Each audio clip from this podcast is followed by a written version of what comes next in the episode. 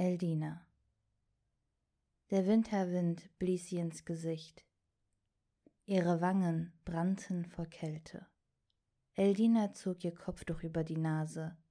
Im Mondschein ritt sie mit einer dringenden Botschaft im Beutel zur Nachbarstadt Bangedara.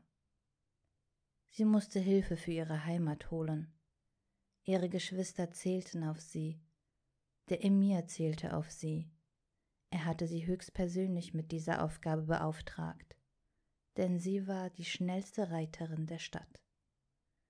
Nichts hätte sie davon abbringen können, die Botschaft auszuliefern, um dann so schnell wie möglich zurückzureiten und ihre Stadt zu verteidigen. Sie trieb das schwarze Pferd unter ihr weiter an. Jede Sekunde zählte. Vor den Stadttoren von Bangedara wurde Eldina von den Wächtern angehalten. Kräftig zog sie an den Zügeln und brachte das Pferd zum Stehen. Sie sprach zu den Männern herunter. Macht sofort die Tore auf. Ich habe eine dringende Botschaft aus Darbar an euren Emir. Einer der beiden Wächter trat näher ans Pferd und sagte, Unser Emir ist nicht da. Wir haben den Befehl, die Tore nicht vor Sonnenaufgang zu öffnen. Eldina erkannte schnell, dass eine Diskussion nichts bringen würde. Es wäre reine Zeitverschwendung gewesen. Bis zum Sonnenaufgang waren es noch Stunden. Enttäuscht machte sie sich wieder auf den Weg. Was sollte sie jetzt tun? Zur nächsten Stadt war es viel zu weit. Aber ohne Unterstützung könnten sie den Kampf nicht gewinnen. Heiße Tränen flossen ihr über das Gesicht und wurden vom Wind weggeblasen. Ihr Herz schmerzte vor Verzweiflung in ihrer Brust. Ja Allah, du bist der Allmächtige, der Allhörende und die ewige Hilfe für die Schöpfung. Ich bitte dich, mein Herr, meine Gebete zu erhören und Darbar vor den Feinden zu beschützen. Du bist der beschützende Freund und ich vertraue dir. Mit dem Ende ihres Gebets spürte sie, wie das Pferd schneller und kräftiger ritt, als hätte es durch das Gebet neue Energie gewonnen. Doch dieses Tempo konnte es nicht lange halten und kam nach kurzer Zeit zum Stehen. Eldina versuchte es wieder anzutreiben, doch das Pferd schnaufte nur und bewegte sich nicht. Besorgt sprang Eldina vom Pferd ab. Was hatte es bloß? In der Dunkelheit der Nacht konnte sie kaum etwas erkennen. Wahrscheinlich war es nur erschöpft, so wie sie. Mit den Zügeln in der Hand ging Eldina zu Fuß weiter. Das Pferd folgte ihr langsam. Sie dachte an alle, die im Kampf waren und auf sie warteten. Sie dachte an alle, die im Kampf waren und auf sie warteten, als sie in der Ferne ein gelb leuchtendes Licht entdeckte.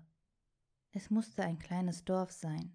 Vielleicht konnte ihr Pferd dort etwas trinken und zu Kräften kommen. Als sie dem Dorf näher kam, erkannte Eldina, dass das Licht aus dem Fenster einer kleinen Moschee kam. Der Imam musste wohl noch wach sein. Sie band das Pferd an der Wasserstelle an und betrat die Moschee. Die Öllampen tauchten den Gebetsraum in ein warmes Licht.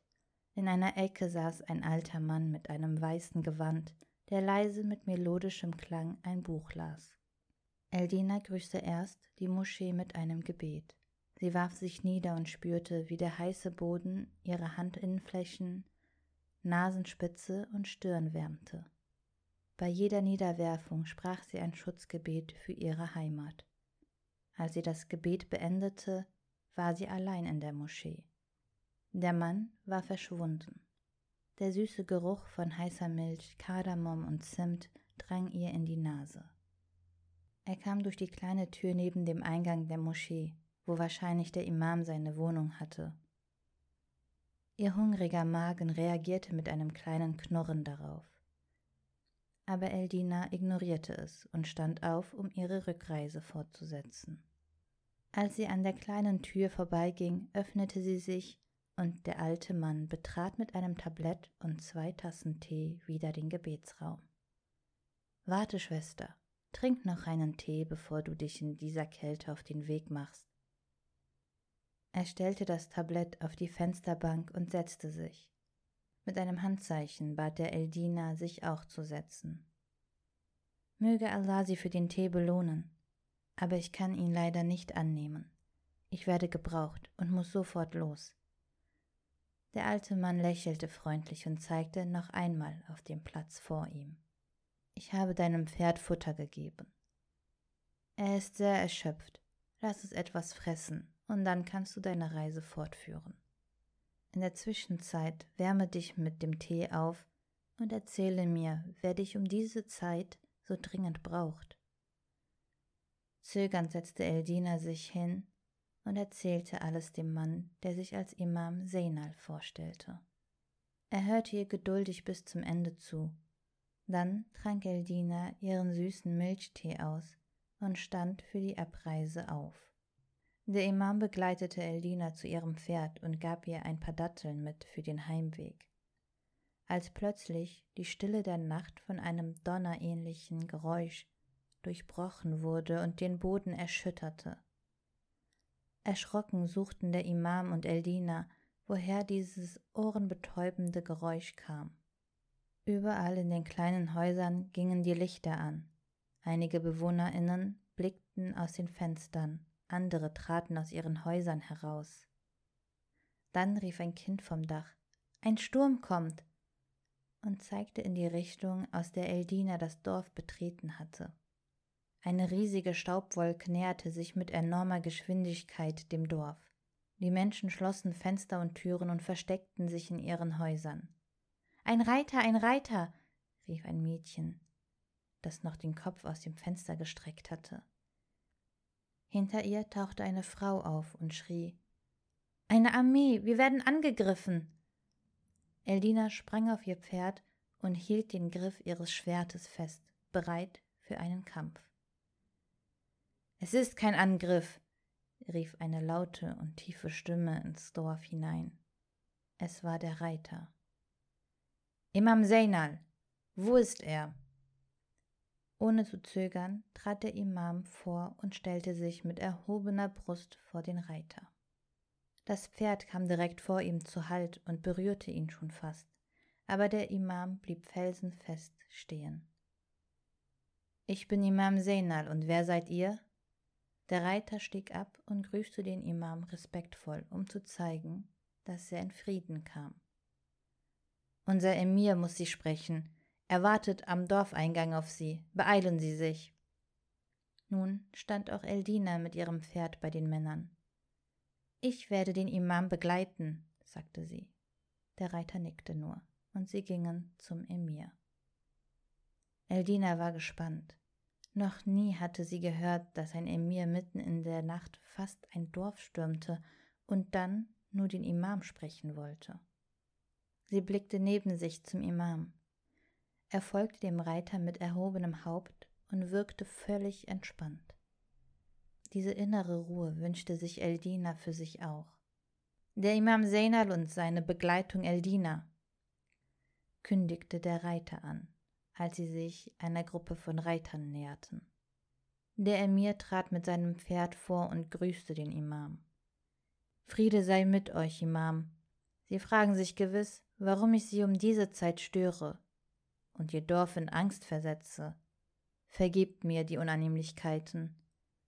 Doch wurde ich von einem schrecklichen Traum aus meinem Schlaf geweckt. In diesem Traum sah ich meinen Bruder sterben.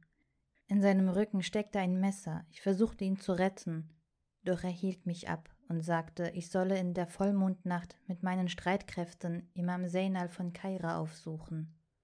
Als ich aufwachte, sah ich den Mond und weckte sofort meinen Bruder. Er erzählte mir, dass er denselben Traum gehabt habe, nun sind wir so schnell wie möglich und mit Allahs Hilfe vom Palast meines Bruders nach Kaira geritten. Meine Armee in Bangedara ist auch schon auf dem Weg hierher. Eldina lief ein kalter Schauer über den Rücken. Der Imam lächelte und zeigte auf sie. Dann seid ihr wegen Eldina hier. Schnell holte Eldina die Botschaft aus ihrem Beutel heraus und überreichte sie dem Emir von Bangedara. Konzentriert las er sich die Botschaft durch, dann gab er sie einem anderen Reiter und rief Macht euch auf den Weg nach Darbar. Dort werden wir im Kampf gebraucht. Eldina warf sich auf der Stelle nieder und dankte Allah vom Herzen, dass er sie und ihre Heimat nicht in Stich gelassen hatte und gleich zwei Armeen zur Rettung gesandt hatte. Dann küsste sie dem alten Imam die Hände und stieg auf ihr Pferd. An der Spitze der Armee ritt sie voraus und zeigte den schnellsten Weg nach Darbar.